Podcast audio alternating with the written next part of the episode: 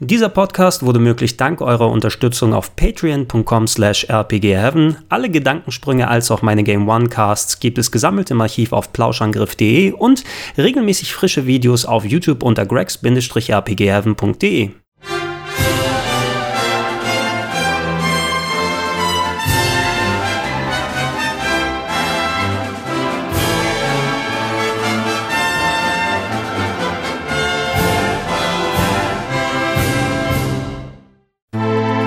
Mit dem heutigen Eintrag in die Top 101 der besten Rollenspiele aller Zeiten beantworten wir endlich die Frage, was ist das beste Final Fantasy? Final Fantasy VI natürlich. Ich kenne das Spiel lange Jahre nur als Final Fantasy 3 und habe es auch nicht zum Release damals gespielt, habe ich ja schon häufiger erwähnt. Ich hatte damals keine importfähige Hardware und auch kein Geld, um mir entsprechend Importe leisten zu können. Das war eines der Spiele, was sehr hoch gelobt wurde in der Videogames Zeitschrift und ähm, ich wollte es auf jeden Fall haben, aber es war eben keine deutsche Version erschienen und ich musste etliche Jahre warten, bis ich mir entsprechend solche Hardware zugelegt habe und es dann auf der Hamburger Tauschbörse für einen doch einigen einigermaßen teuren Kurs äh, geholt habe, aber ich hatte es dann endlich bei mir. Ich habe Final Fantasy 3 damals gespielt. Ich wusste noch nicht, dass es eigentlich Final Fantasy 6 gewesen ist. Das ist ja der Release-Politik von Squaresoft geschuldet, die etliche Final Fantasy Teile in Japan belassen haben, aber um die Leute nicht zu verwirren, einfach etliche Nummern ausgelassen haben. Also ich kannte es als Final Fantasy 3, ihr kennt es als Final Fantasy 6 heutzutage. Ähm, ich habe es gespielt, nachdem ich bereits Final Fantasy 7 gezockt hatte und da eigentlich schon viel von dem, was ähm, Sex als Pionier gemacht hat und innoviert hat und spielerisch zusammengefasst hat, in verarbeiteter und aufgewerteter und veränderter Form in 7 gesehen habe. Ich muss aber sagen, ähm, Final Fantasy VI hat auch, wenn man es nach Teil 7 gespielt hat, äh, wirklich nichts von seinem Wunder verloren und hatte sogar etliche Sachen, die Teil 7 nochmal voraus gewesen sind. Eine der besonderen Sachen an Final Fantasy VI war, dass äh, dieses Spiel auf einen klassischen Protagonisten verzichtet hat und daraus eher ein Ensemble gemacht hat mit bis zu 14 Charakteren, die teilweise gleichwertige Spielanteile bekommen haben. Ja, präsentiert wurde.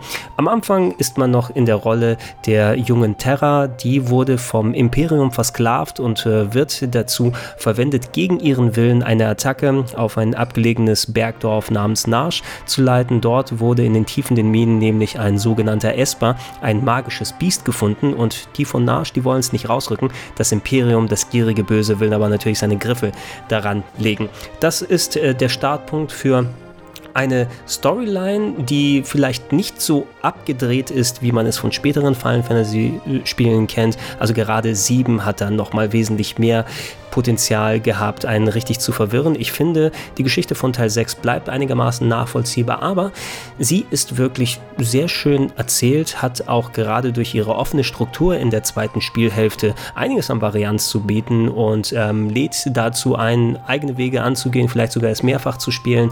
Durch die, äh, ja, durch den Ansatz, das Game als Ensemble zu präsentieren, hat man eben verschiedene Perspektiven auf diese Geschichte und äh, kann sich seine eigenen Lieblinge fast schon da herauspicken, wie man seine Party zusammenstellt, was man wie wo gerade erlebt. Da ist einigermaßen offenes gestaltet. Es hilft aber auch, dass man eben ähm, wirklich cool designte und interessante Charaktere hat, ob es jetzt der Deep Lock ist oder der Ninja Shadow, der dazu kommt, ähm, die kleine Zeichnerin Realm, die dazu kommt, ein Mugel läuft irgendwo auch nochmal herum. Es gibt einen Yeti namens Umaro zum Beispiel oder die Königsbrüder Edgar und Sabin. Also jede der Figuren, auf die man trifft. Es gibt für mich eigentlich keinen Auswahl Auswahl, den man da sehen kann. Und jeder hat an den verschiedenen Ecken der Welt was Eigenes am Laufen und was Eigenes zu tun. Auch von den Nebencharakteren her ist das gut besetzt. Und man muss herausstellen, es hat den besten Bösewicht der Final Fantasy Geschichte. Und ich mag Sephiroth zwar wirklich echt gerne, aber Sephiroth irgendwann in seinem Story Arc zerfranst das alles irgendwann mal. Und Kefka Kefka Palazzo aus Final Fantasy VI ist der gemeinste und fieseste und oh, ich würde ihn nur einfach gerne erwischen und würgen. Bastard, den ich je in einem Spiel gesehen habe. Und ähm, ich gehe nicht direkt darauf ein, aus Spoilergründen. Es ist zwar schon ein uraltes Spiel, aber gerade für die Leute, die es bisher nicht erlebt haben, will ich wirklich ein paar schöne Ideen und Ansätze, gerade was so die Mitte des Spieles angeht und wie es danach verläuft. Da ist mir damals die Kinnlade runtergeklappt. Ne? Gerade im Zusammenspiel nicht nur, was die Charaktere vorher gemacht haben, was mit Kefka dann passiert, was seine Ambitionen sind, was er für Ziele erreicht, sondern dieses Game hat sich Sachen getraut, die heutzutage Spiele sich nicht mal inhaltlich trauen, es zu machen. Und äh, teilweise auch sehr, sehr ernste Themen ist es eben angegangen, natürlich in spielerischer Fassung und simplifizierter, aber du hattest es dort mit äh, Tod und Verlust, äh, Kinderschwangerschaften waren dabei, äh, du hattest Selbstmordversuche, ja, die äh, da dargestellt wurden, mit einigen der herzzerbrechenden Szenen, die ich gesehen habe. Sowieso, dieses Game hat Magic Moments ohne Ende, ja, ähm, allen voran möchte ich wirklich immer noch, es ist auch bei vielen genannt, aber diese Szene ist wunderbar und fantastisch dargestellt. Es gibt eine komplette Oper mittendrin im Spiel. Eine der Quests, eine der Storyabschnitte führt euch dazu, dass ihr äh, ja quasi teilnehmen sollt. In einem Opernhaus wird ein Dieb auftauchen und ihr schummelt euch in, die, in das Ensemble, was da das äh, Opernstück aufführt. Und äh, Nobuo Matsu, der Serienmusiker, hat einfach mal eine komplette kleine mehrminütige Oper dazu geschrieben, die auch mittlerweile von richtigen ähm, ja, Orchestern dann vertont wurde und alles gemacht wurde, aber durch den Super Nintendo Soundchip wirklich schön intoniert wurde mit imitiertem Gesang daraus. Ey, mein Herz ist geschmolzen. Ne? Es ist ein wunderbares Stück mit äh, wirklich sehr, sehr schöner Melodie, eine der besten Melodien, die Uematsu geschrieben hat. Und allgemein würde ich auch sagen, sein Final Fantasy VI Soundtrack ist sein Magnum Opus. Ne? Er hat später natürlich auch sehr, sehr viele gute Tracks gemacht, aber hier war er on point, was es angeht, wie gut der Super Nintendo Soundchip funktioniert, was er mit seinen Melodien ausdrücken will. Jeder Charakter hat sein eigenes, eigenständiges Theme. Die Battles hören sich gut an und die Oper ist eben wirklich von einem anderen Stern. A Searching for Friends, ja, das zweite Luftschiff-Theme, was man im späteren Teil des Spiels hört. Was für ein wahnsinnig, wahnsinnig gutes Stück.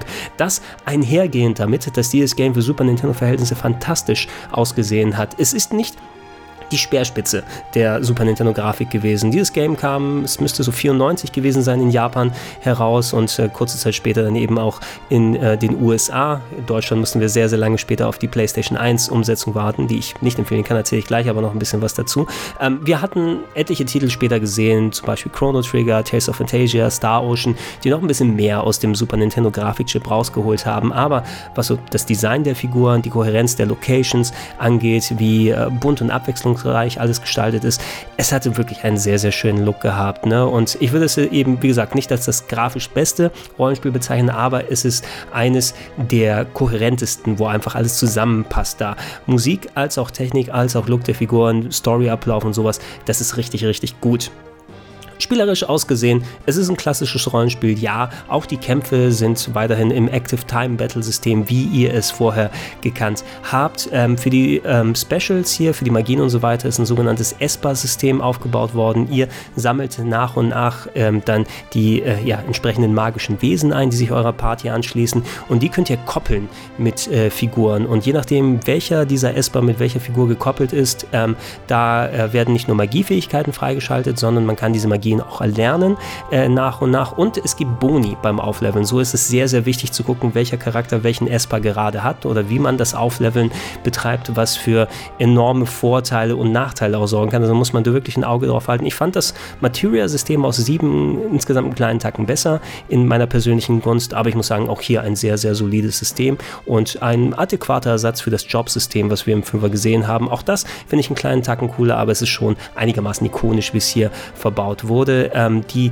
englische Super Nintendo-Fassung hatte trotz sehr, sehr guter Lokalisation, ähm, die hat einiges verändert gegenüber dem, wie das japanische Original gewesen ist. Ähm, damals äh, hieß der Übersetzer Ted Woolsey, der viele der ähm, Super Nintendo-Rollenspiele ähm, von japanischen ins westliche übersetzt hat, quasi der Cloud Mäuse äh, der USA ist er gewesen und hat ähm, seinen eigenen Charme und eigene Begrifflichkeiten auf die Charaktere draufgetan, ohne zu sehr am Original dran zu drehen. Aber es gibt einige Puristen, die auch eigene Übersetzungen von dem Titel gemacht haben, die ich finde überhaupt nicht gut gelungen sind und viel vom Charme und äh, vom, von, von der Qualität gemacht haben. Es ist nicht so extrem wie die Übersetzung von Mäuse, die wir hier in Deutschland äh, von Cloud Mäuse, nicht den Mäusen, die herumlaufen, gehört haben. Also ihr werdet keine Horrorwindeln und Pogo-Puschel und Lindenstraße und so weiter da finden, aber sie hat Flair, sie hat Geschmack und äh, gerade auch in der Charakterisierung von jemandem wie Kefka. Ich kann mir keine andere Stimme vorstellen, ähm, die das so einfängt, wie es dann gewesen ist. Ähm, wenn ihr Final Fantasy VI heutzutage spielen wollt, viele, viele Optionen. Ich habe mir damals eben